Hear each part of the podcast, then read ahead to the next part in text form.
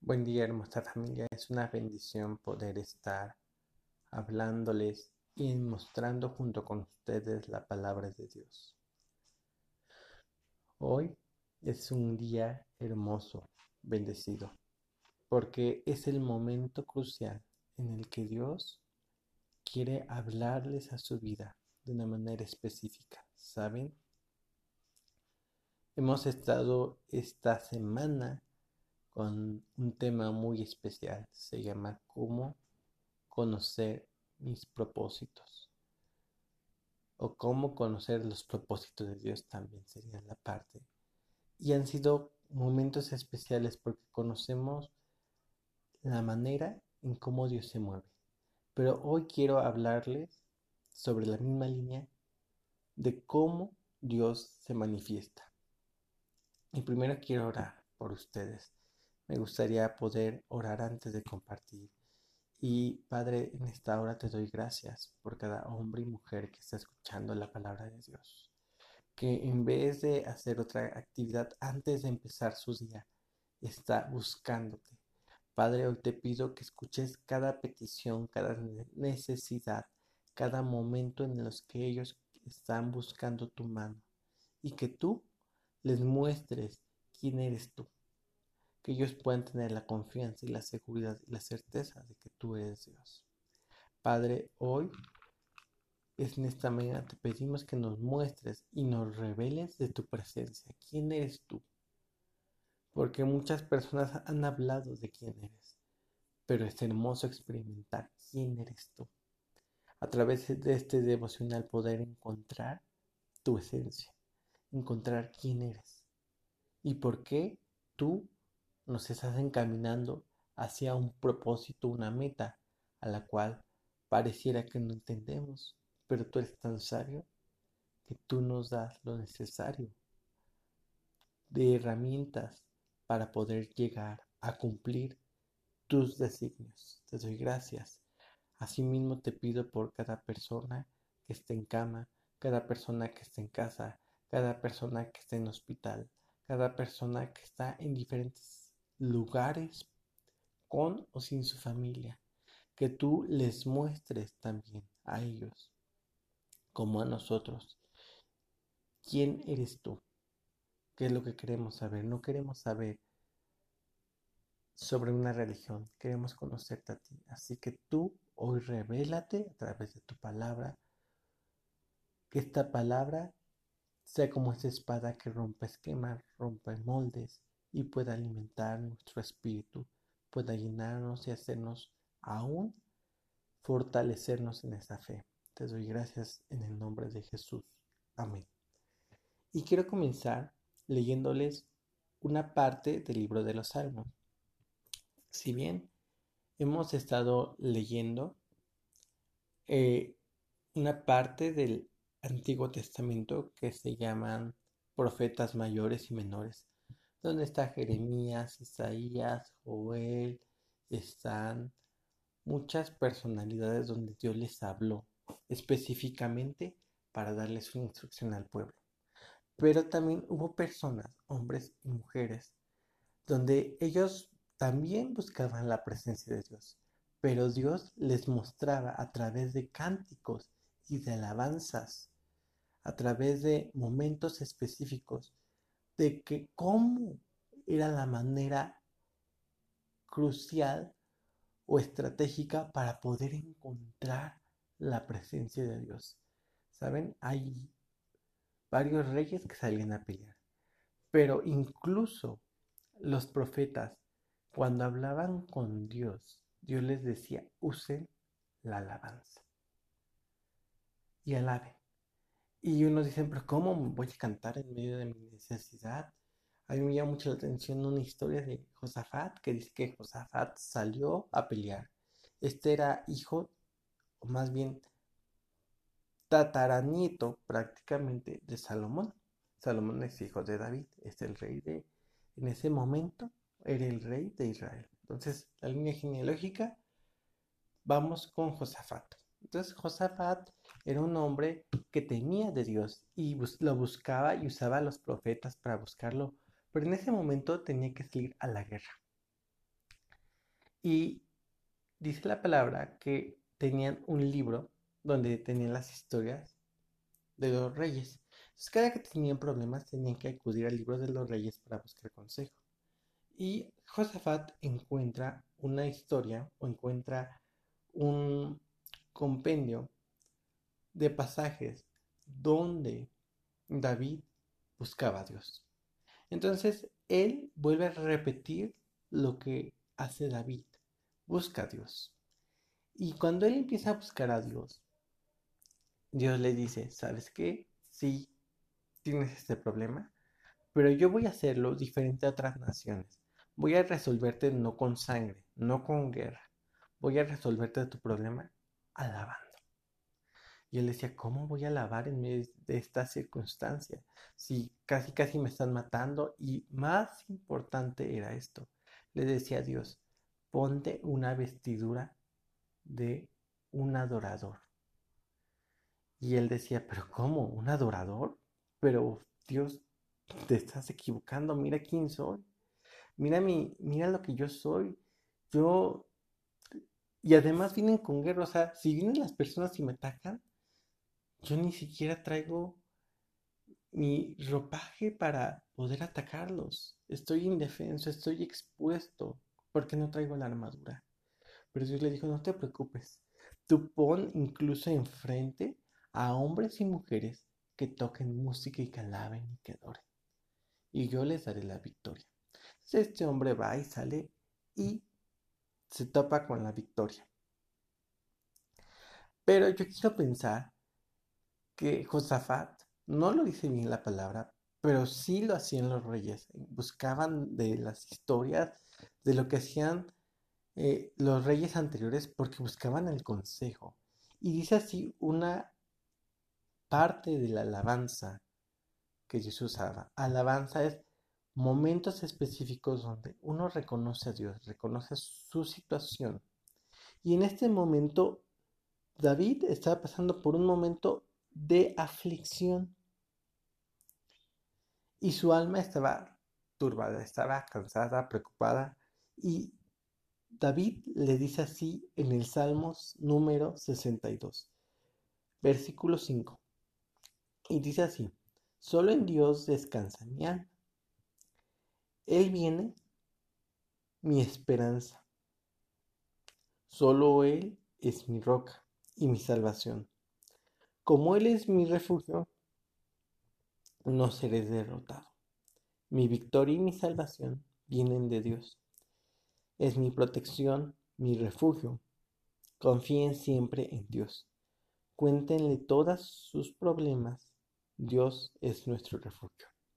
Y Yo quiero pensar que Josafat al ver todo esto y decir, bueno, mi confianza, tú Dios me estás diciendo a través del profeta que ponga mi confianza en ti. Y lo veo en las historias de las crónicas de los reyes, no es que confía en ti. Y también en ese momento también tenían los cánticos, que son los salmos. Dicen, ¿y entonces qué hago? Y yo le apuntaba a los salmos. ¿Por qué los salmos? Los salmos son hermosos, aparte de ello, demuestran la condición humana, pero también demuestran que cuando tú vas y entregas primero a Cristo todos tus problemas, te entregas a Él, pides perdón, te arrepientes de los errores que cometiste y buscas dirección, entonces tú le estás dando la oportunidad a Dios que trabaje en tu vida. Y te estás acercando a Dios, que es lo más importante, porque recordemos, como lo hemos visto en el podcast anterior, todas las cosas que intervienen antes que Dios nos hacen tomar distancia, incluso el pecado. Entonces, lo que Dios no quiere alejarse de nosotros, Él quiere estar cerca de nosotros. Nosotros nos alejamos. Entonces aquí Dios nos está mostrando ¿quién es Él? Número uno, Dios es el que nos salva. Y Dios nos salva en el momento que lo aceptamos y nuestra vida es rescatada de la condición humana que estaba en condenación. Y si bien la palabra dice que esa condenación traería una muerte eterna. Y algo más, Dios mismo es nuestra roca. Sí, Dios nos sustenta, Dios nos para en un lugar seguro, pero Dios es nuestra roca, Dios se confronta con nosotros y como cuando tú quieres, tú quieres agarrar una perla, yo me, me, llama la atención porque yo veo cuando una persona tiene una perla, pero es una piedra en bruto, entonces va y es pegada con otra piedra, entonces tiene que ser pegada para que sea limada y así a su vez cuando es limada pueda sacar lo mejor de ella. Entonces puede sacar chispazos, por eso es una piedra, una piedra porque te confronta. El descanso empieza desde este momento. Y algo más importante que dice, de Él viene mi esperanza, o sea, de Él viene mi tranquilidad, y solo en Él puedo encontrar refugio. Y es esa confianza de no voy a ser derrotado. Estamos tan acostumbrados a la humanidad de que confiamos en Dios. Y que la confianza es a ver si me hace las cosas. Voy a poner mi Dios fortuna mi Dios destino, como lo habíamos visto en el podcast anterior, y a ver quién de los dos me ayuda por si Dios está ocupado. Pero Dios nunca está ocupado, está al pendiente de nosotros. Siempre y cuando nosotros le confiemos a Él y le contemos nuestros problemas y que me parece, hola, pero ¿cómo? O sea, se supone que Dios me conoce y que conoce mis problemas. Claro, pero tú no conoces a Dios, cómo Él puede hacer que tú llegues al punto de poder tener una intimidad. Porque, ¿sabes? El contarle tus problemas no es, Dios no lo sabe, claro que lo sabe, pero Él le encanta tener una cercanía contigo. No es lo mismo que tú agarres una carta y que la leas y te imagines el gesto, la cara Incluso cuando agarras tu, tu teléfono y ves un WhatsApp.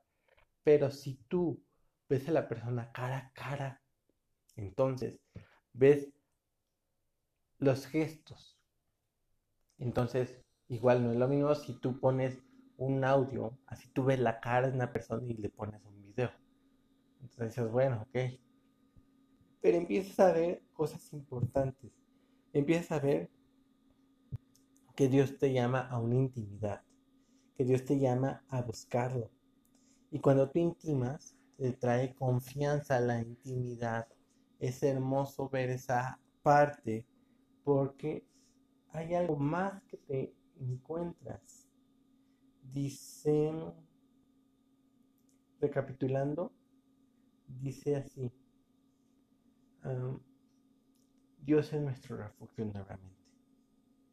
Entonces, ¿por qué me quise tomar todo este tiempo para hablarles de esto? Porque así como este rey Josafat, quiero contarles la terminación de la historia. Josafat creyó y adoró. Y él, así como en este versículo, reconoció, Dios, yo no puedo, se me hace complicado dirigir una nación y se van a burlar conmigo de decirme voy a salir de guerra y voy a adorar. Dice que cuando estaban adorando, eh, está, eso está en el libro de, si no mal recuerdo, en Segunda de Reyes, Segunda de Crónicas. Dice, cuando estaban adorando, que empezaron a temblar de miedo. Y a veces a muchas personas nos pasa esto. De hecho, aquí, estos salmos les repite la condición humana pero entonces su condición humana era desprotegidos. Pero cuando ellos empezaron a adorar, dice la palabra que entonces los tres reinos que iban en contra de Josafat, porque aparte no solamente era un reino, eran tres, que vinieron a atacarlo, en ese momento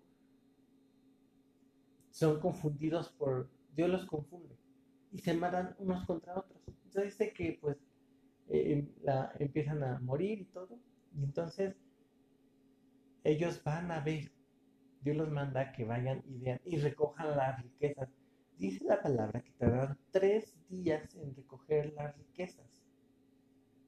Y ese lugar lo llamaron el Valle de Veraca, que es el Valle de Bendición. Posteriormente vamos a estudiar por qué es esa parte dentro de estos devocionales, pero yo quiero que se queden con esto. Ellos creyeron y confiaron, que es lo más importante. Aunque su panorama era muy complicado, Dios les dijo, no se preocupen, dejen la confianza de su victoria en mis manos, yo haré todos los demás.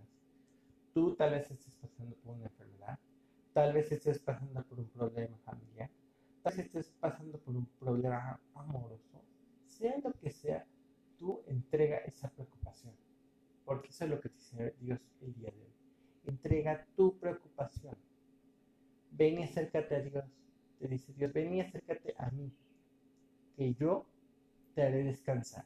Yo haré que esa preocupación empiece a formar paz y tranquilidad, para que tú hagas tus actividades, pero que no te roben la paz, sino tú tengas la confianza de que hagas lo que hagas, nada moverá porque también hay algo importante que quiero que ustedes conozcan, que Dios es soberano y Dios es fiel. La palabra fiel es que una persona tenga la cualidad de cumplir lo que la misma persona ha prometido y ha dicho por medio de su boca. Es la cualidad y Dios tiene esa cualidad. Dios lo que te promete te lo cumple. Y sus promesas son inamovibles, o sea, nada las puede mover. Y si Dios hoy te dice, deja tu carga, deja tu preocupación, deja tu preocupación si es que estoy enfermo y no sé si el día de mañana voy a estar o no voy a estar, o es que mi familia me preocupa porque no sé si mi familia pueda verle el día de mañana, no sé si mi esposo, mi esposa Deja esa preocupación. Déjalo en las manos de Dios. En el mundo dicen, no te preocupes, ocúpate. Y yo podría decirte, no te preocupes. Y en vez de preocuparte, ocúpate, no en afanarte, sino ocúpate en encontrar y buscar la dirección de Dios Dios te va a decir como a Josafat, solo adorar. Una parte de la palabra dice, busca el reino de Dios y su justicia y todo vendrá por añadidura. La añadidura son las respuestas. Tú buscas un carro, no busques el carro, busca al rey que te puede dar el carro, pero no lo busques por el carro, búscalo porque realmente lo amas.